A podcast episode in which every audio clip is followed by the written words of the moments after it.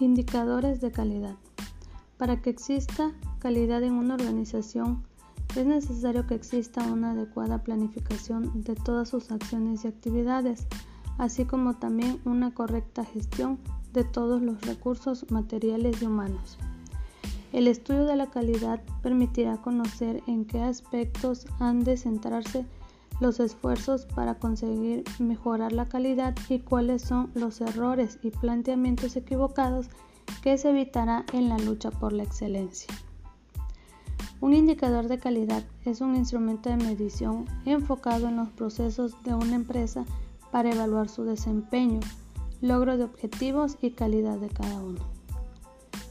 Los indicadores que mejoran la calidad en los centros educativos son de importancia debido a que analizan el estado actual en que se encuentra cada proceso.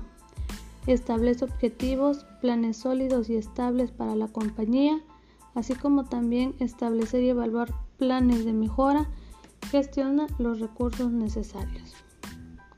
Los indicadores con calidad educativa es una necesidad inevitable para la mejora de los centros de información reglada siendo la falta de información fiable la que permita tanto la dirección del centro y la administración educativa la toma de decisiones.